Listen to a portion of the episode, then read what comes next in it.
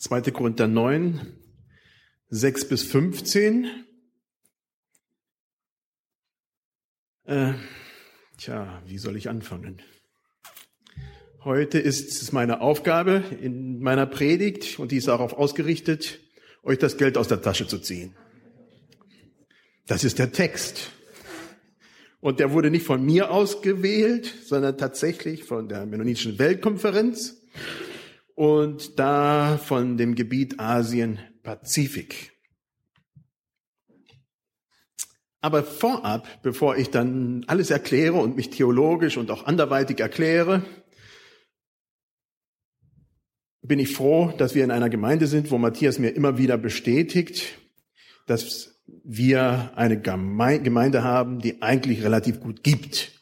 Das ist schon mal sehr, sehr froh, das zu wissen. Das ist ein sehr, sehr guter Rückhalt und alles andere geschieht also in diesem Zusammenhang. Also damit ich erkläre, dass das von der Mennonitischen Weltkonferenz herkommt, nicht, dass ihr glaubt, dass das jetzt mein Lieblingsthema ist, wobei das schon so ein bisschen sein könnte, äh, ähm, aber das kommt dieses Mal nicht daher. Vorab erzähle ich eine Geschichte von einem gewissen Lynn Miller, der in der, im Hilfsmaterial für diese Predigt eine, ja, einen Artikel geschrieben hat oder wahrscheinlich gab es den Artikel schon und der wurde dazugefügt.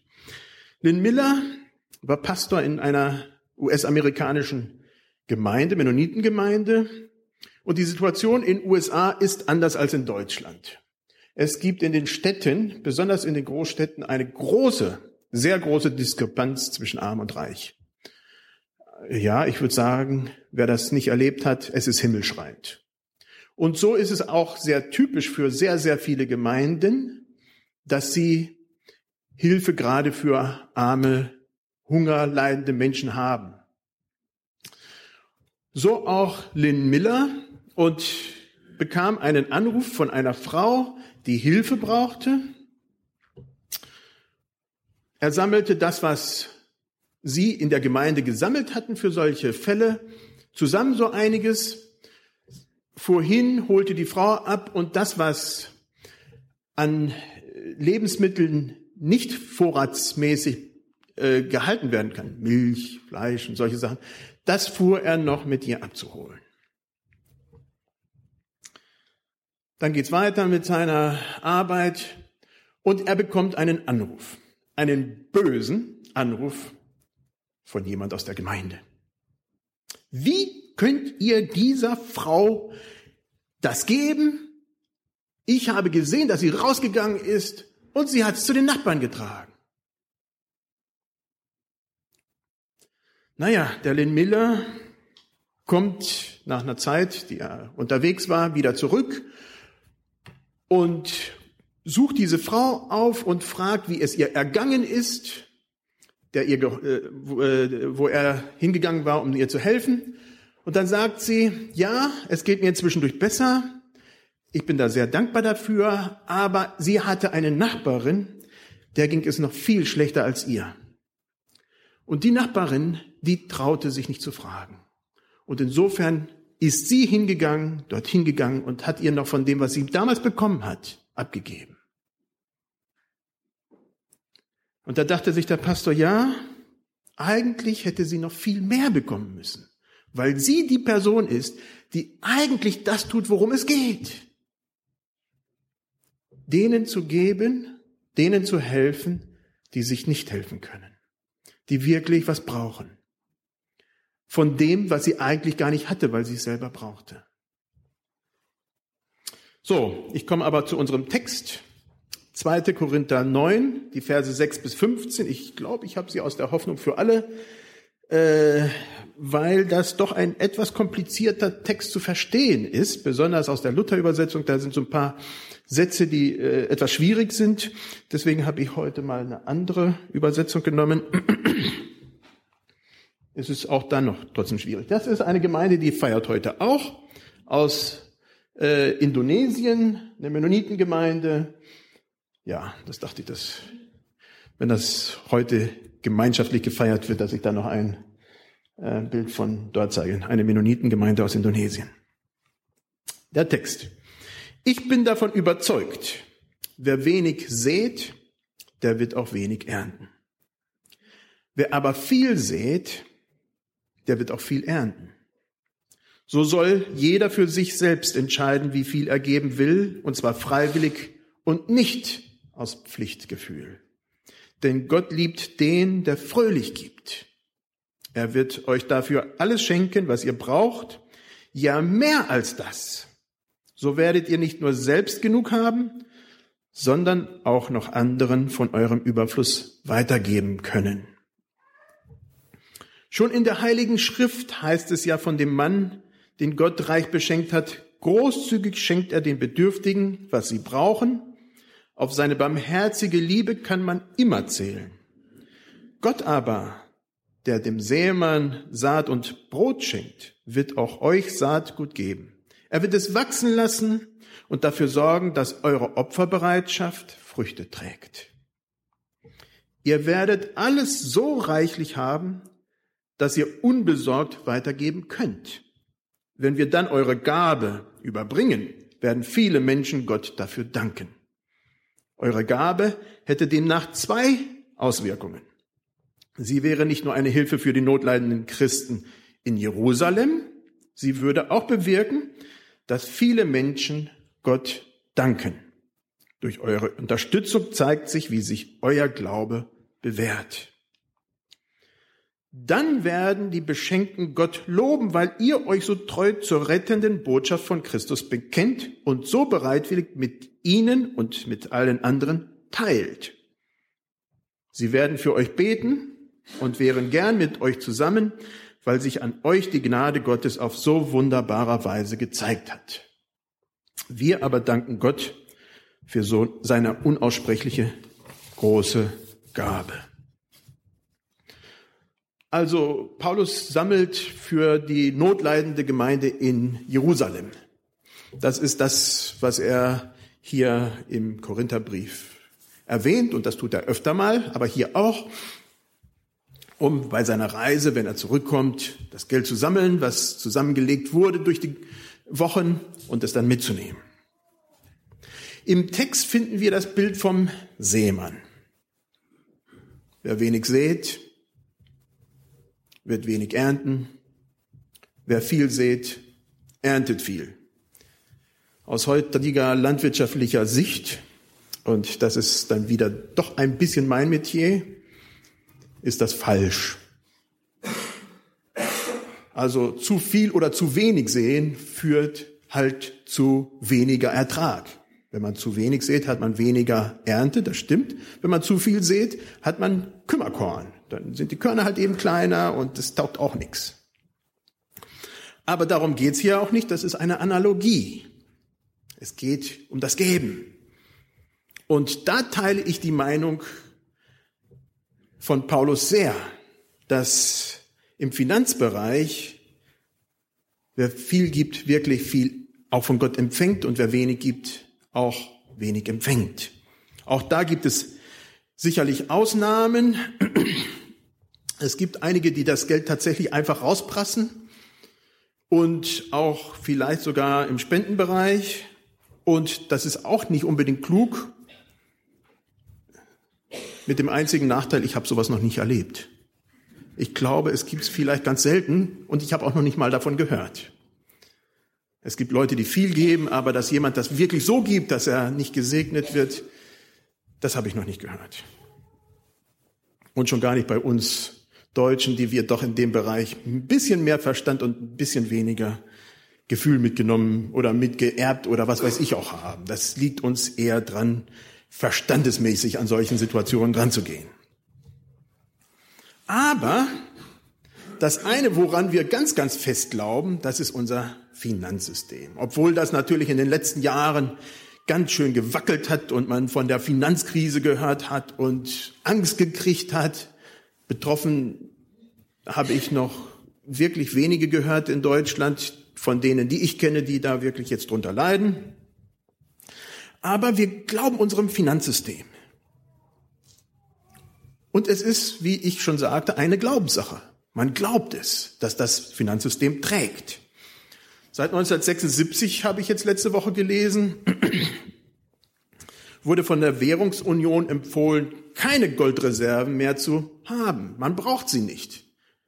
Das System hält sich als solches, weil die Leute daran glauben. Insofern braucht man, wie es früher eigentlich äh, geregelt wurde, diese Deckelung nicht mehr. Dass man einen gewissen Teil als Goldwert zu dem Papier oder Münzwert, was man hatte, ja, das wird gesagt, das braucht man nicht mehr. Und Deutschland baut so langsam aber sicher so seine Goldreserven ab. Jedes Jahr so sechs, sieben Tonnen werden da weggegeben. Nicht gerade viel, man hat ja sehr viel. Aber es braucht diese Garantie nicht mehr. Warum? Weil wir daran glauben.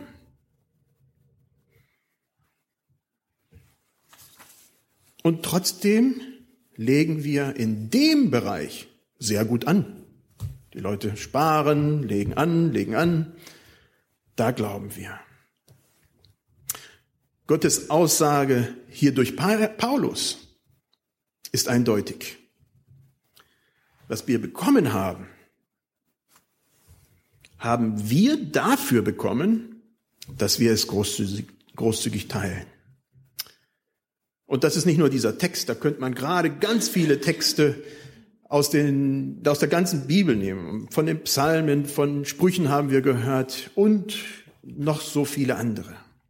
Jesaja 65 ist für mich gerade so in dem Bereich so immer so ein Paradebeispiel. Persönliche Segnungen sind spärlicher, wenn wir sparsam geben. Paulus schreibt, gib freiwillig und nicht aus Pflichtgefühl, nicht weil du musst, denn Gott liebt den, der fröhlich gibt. Verantwortlichkeit, das ist wieder so ein bisschen ein Seitenthema. Jetzt muss ich mal gucken, ob ich überhaupt hier da weitergemacht habe. Ja, doch. Verantwortlichkeit dürfen wir dabei nicht mit Freigebigkeit verwechseln. Sind wir von Verantwortlichkeit geprägt, und die meisten von uns sind es, dann haben wir Angst vor Mangel dann sind wir von diesen Ängsten des Mangels getrieben, nicht von Freigebigkeit. Freigebigkeit kommt von Vertrauen. Und zwar von Vertrauen, dass ich wieder haben werde. Dazu fiel mir die Geschichte von Elia ein, wie er zu dieser Frau am Bach Krit kam und sagt, Frau, geh hin, mach mir mal ein schönes Brot. Ein leckeres Brot. Und die Frau sagt, ich habe noch nicht mal für mich und für meinen Sohn. Wie für dich. Und trotzdem geht sie hin, macht dieses letzte Brot, bevor es dann zum Hungern geht, für den Elia. Und er sagt die bekannten Worte, dein Mehl wird nicht alle werden und das Mehl wird nicht alle werden und das Öl im Krug wird nicht alle werden, bis dass es wieder regnet. Wenn du nicht auf Gott vertraust, dass du genug auf, den Essen, auf dem Tisch zu essen haben wirst, wirst du nicht geben. Angst beherrscht dann unser Leben. Im Alten Testament, da gibt es sowas oder gab es sowas wie die Erstlingsfrucht. Man hat die erste Frucht, die kam aus dem Feld gegeben. Heute sind wir haben wir den, das Erntedankfest. Wir danken im Nachhinein, dass Gott gegeben hat. Aber das war anders. Da wurde eine Feier gefeiert mit dem Ersten, was da war, ohne zu wissen, ob es nachher reichen wird oder nicht. Da ist die Idee halt eben umgekehrt. Wir danken im Voraus, dass wir haben werden ohne Garantie. Nachher könnte man ja nackt dastehen und sagen, hey, Pech gehabt, es gab nicht genug. Als Gott den Juden Manna vom Himmel gab, gab es bestimmte Regeln. Es gab genug für alle, keine Ausnahmen. Es gab genug für alle. Es durfte nicht zu viel gesammelt werden. Was zu viel gesammelt wurde, verdarb, wurde schlecht. Es sollte nur so viel gesammelt werden, wie man brauchte. Und vom Sabbat für zwei Tage, weil man am Sabbat nicht sammeln sollte. Ich denke, das zeigt etwas von Gottes Herz. Wir sind berufen, großzügig zu teilen, so wie Gott Manna großzügig gab. Aber nicht genug, um es zu horten. Das war die Grenze. Als die Israeliten die Stiftshütte bauten, und das ist ein Text, der schon imponiert, der mir schon so ein bisschen ans Herz spricht, wenn ich das lese. Das ist 2. Mose 35, den ganzen Kapitel. Dann kamen die Leute und brachten froh und aus vollem Herzen alles, was sie hatten. Ohrringe, Nasenringe, Armreife, alles, was sie hatten, alles wurde dahin gebracht, aus Gold und aus Silber und was nicht alles. So, dass schlussendlich gesagt wurde, halt, stopp, wir haben zu viel.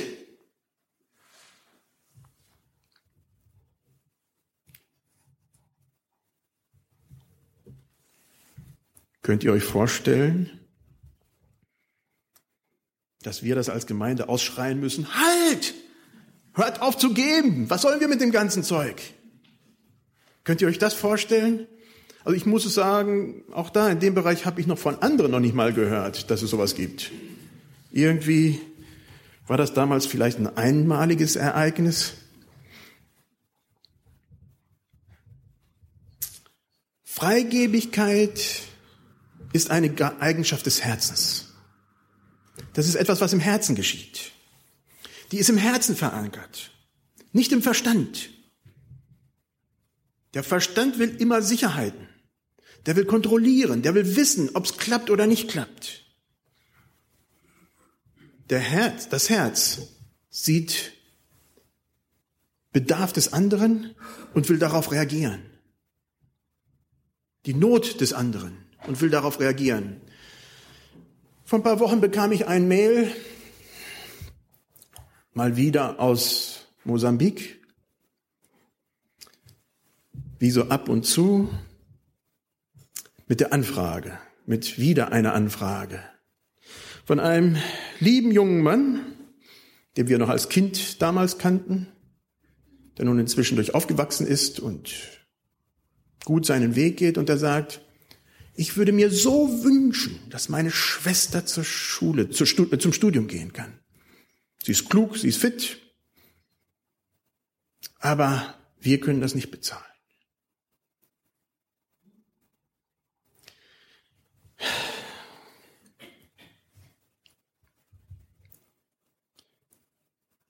Das sind 830 Euro in vier Jahren, die gebraucht würden.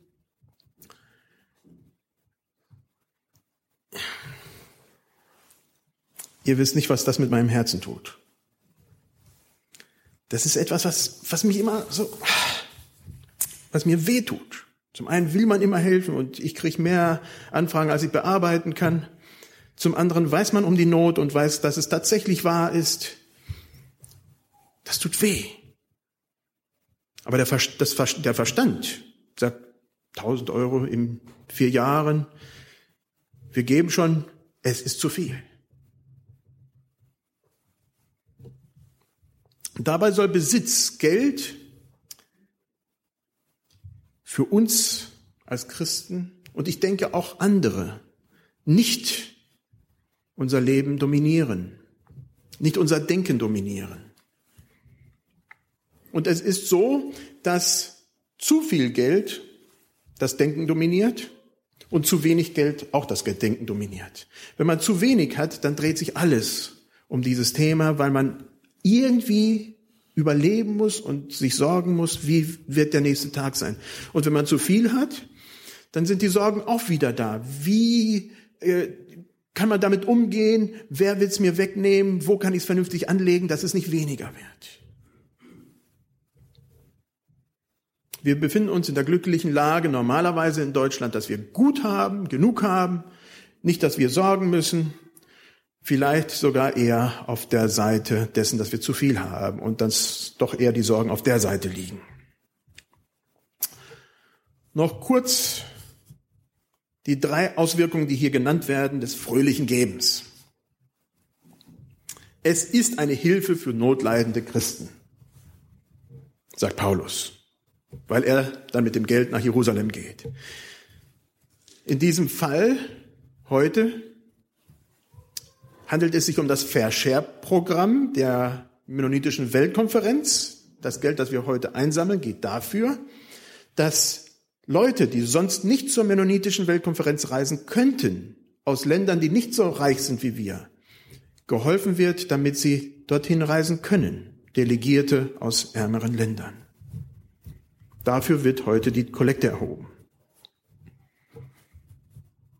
Aber auch das, was wir an Zeit, Geld und anderem, an mennonitisches Hilfswerk, deutsches mennonitisches Missionskomitee oder sonst wo, egal wohin geben, hilft notleidenden Christen, notleidenden Menschen. In ganz vielfältiger Art und Weise. Es ist unser Vorrecht als, ich möchte mal meine Meinung dazu sagen, als reiche Christen, als reiches Land, als reiche Menschen in diesem Bereich helfen zu können. Viele Menschen danken Gott. Das ist das, was Paulus sagt. Nochmal Lynn Miller. Äh, und dazu vorher noch ein paar Gedanken. Als was siehst du dein Gehalt? Als, das, als was siehst du das Geld, das du bekommst? Als das, womit du dich mit den anderen vergleichen kannst? Der Nachbar kauft sich dies, ich kann mir jenes kaufen.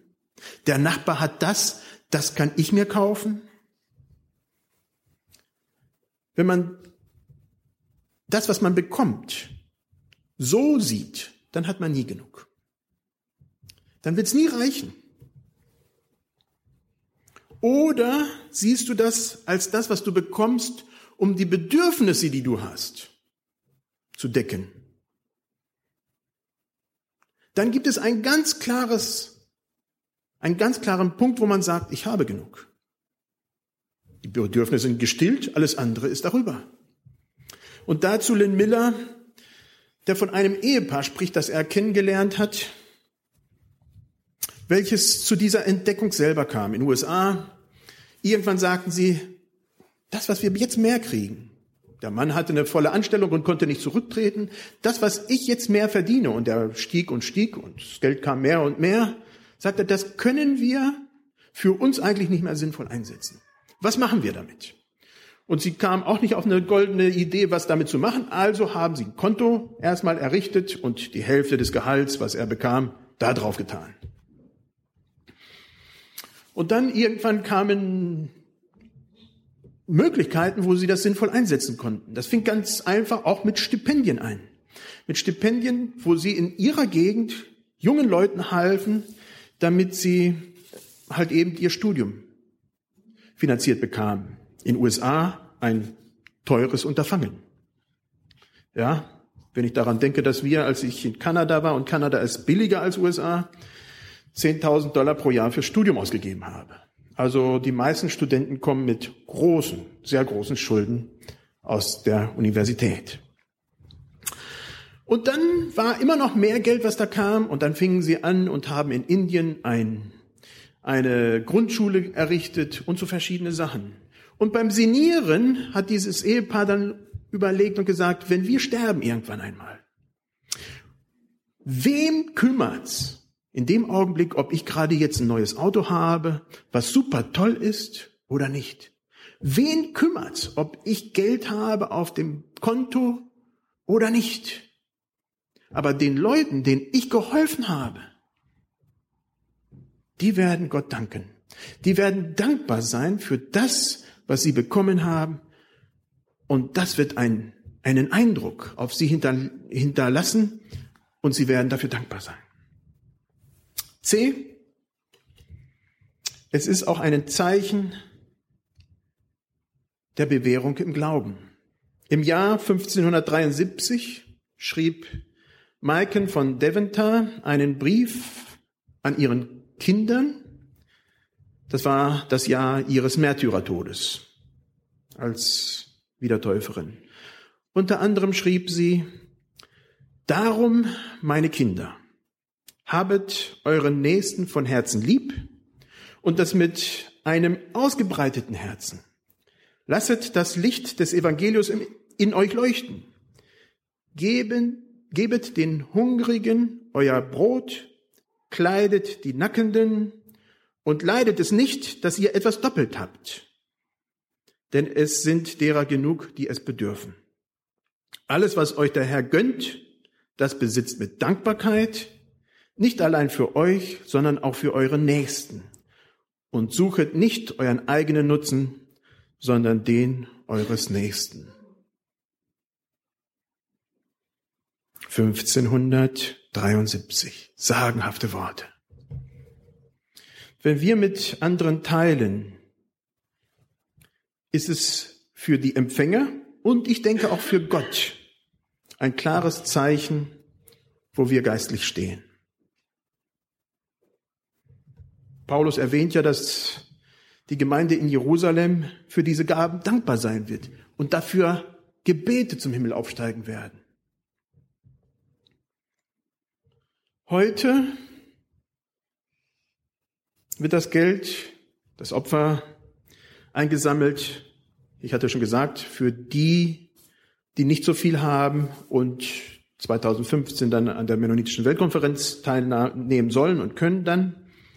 Der Vorschlag der Weltkonferenz, das wird auch Dorothee wahrscheinlich nochmal erwähnen, ist, dass jeder weltweit so viel dafür aus, ein, reingibt, wie eine normale Mittagsmahlzeit kostet. Ist das zu viel gedacht? Da können halt eben Leute, deren Mahlzeit wie in Deutschland etwas teurer ist, auch ein bisschen mehr geben und deren Mahlzeit einfacher ist, trotzdem auch etwas geben. Das nennt man das Fair-Share-Prinzip. Paulus seine Aufforderung damals war klar und konkret, mit fröhlichem Herzen, aus Dankbarkeit, dass Gott uns gegeben hat, und ich denke, die Aufforderung für uns heute ist auch genauso konkret. Sei es nun für heute, für dieses Anliegen oder wo es immer auch eurem Herzen schlägt, wo ihr merkt, Mensch, da, da brennt mein Herz für oder wo ihr Nöte hört und seht, dass ihr da auch daran denkt, jawohl, ich will auch mein Herz hören und fröhlich geben. Lass uns soweit auf möglich ist aufstehen zum Gebet.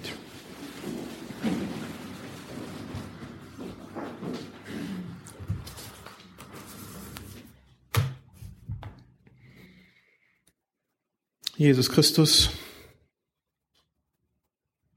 ich danke dir. Ich danke dir, dass du uns immer wieder tagtäglich überhäufst mit allem, was wir brauchen und nicht brauchen, mit so vielem, mit Liebe, mit Gnade, mit Barmherzigkeit, mit Güter noch und nöcher. Herr, aber ich danke dir auch für, ja, für das Dahinlenken unserer Gedanken, dass das nicht nur für uns ist, sondern zum Weitergeben ist. Von der Zeit, die wir haben, von all dem, was wir empfangen haben, dass wir es fröhlich auch weitergeben an andere, die der, das auch brauchen. Ach Herr, und ich bitte dich, dass du da uns weiter wachsen lässt in dieser, in diesem Verständnis von dem, wer du bist und dass du so freigebig bist und dass wir gut damit fahren, das zu tun, was du auch tust.